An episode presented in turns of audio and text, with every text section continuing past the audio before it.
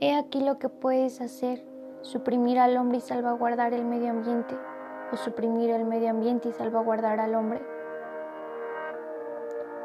podemos suprimir juntos al hombre y al medio ambiente, o podemos proteger juntos al hombre y al medio ambiente.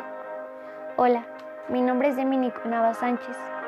Estudio en la Escuela Preparatoria Oficial anexa a la Normal de San Felipe del Progreso. En esta tarde quiero hablarte sobre un tema importante que es acerca de la adolescencia y su relación con la tecnología y el medio ambiente. Un adolescente es aquella persona que tiene entre los 10 y 19 años.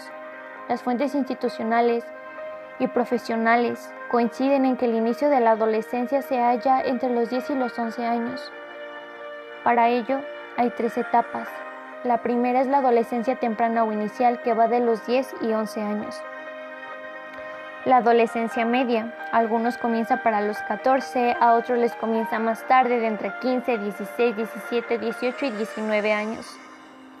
Y la adolescencia tardía, que para algunos comienza a los 18 años y para los otros a los 20. Pero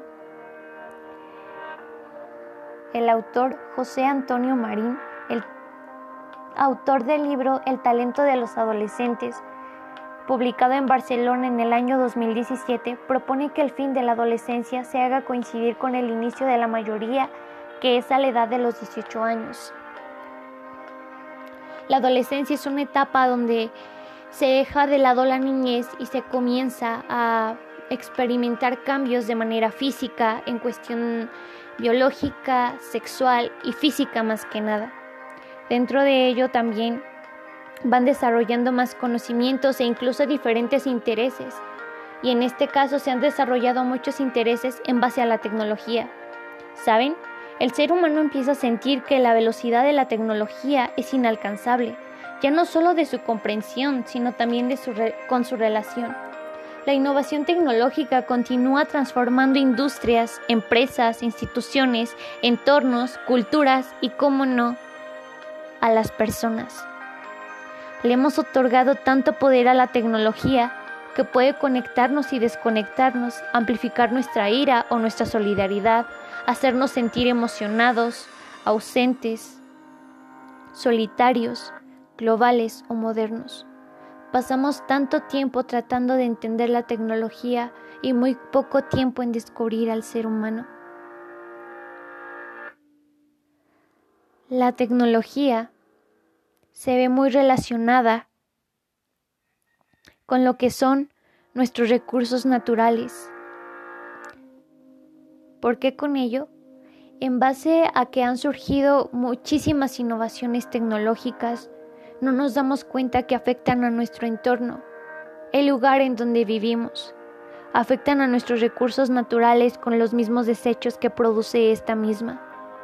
Los recursos naturales son los elementos que nos proporciona la misma naturaleza, que nos ayudan y contribuyen al bienestar y desarrollo de los seres vivos en diferentes ámbitos.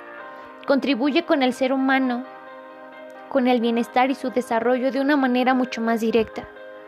Este tipo de recursos naturales se divide en dos, que son los renovables y no renovables. Los renovables son aquellos que se pueden adquirir directamente de la naturaleza, que la misma madre tierra nos los brinda. En este caso es la luz solar, el aire y el viento. Este tipo de recursos están disponibles continuamente y su calidad no se afecta por el ser humano. Sin en cambio, los no renovables se forman de una manera extremadamente lenta y no se encuentran naturalmente en el ambiente. Su consumo excede su tiempo de recuperación. Algunos de estos son los minerales y los combustibles. Sabes, hoy en día como adolescentes, no solamente los adolescentes, sino todas las personas que estamos en este mundo, estamos tan apegados a la tecnología que en realidad no nos damos cuenta del control que está teniendo sobre nosotros. No digo que esté mal la tecnología, sino que está mal el uso que se, les, que se le está dando. Y lo peor es que no nos queremos dar cuenta del daño que le estamos haciendo a nuestro ambiente. Los desechos de la tecnología acaban con nuestros recursos naturales y no estamos haciendo nada por mejorarlo.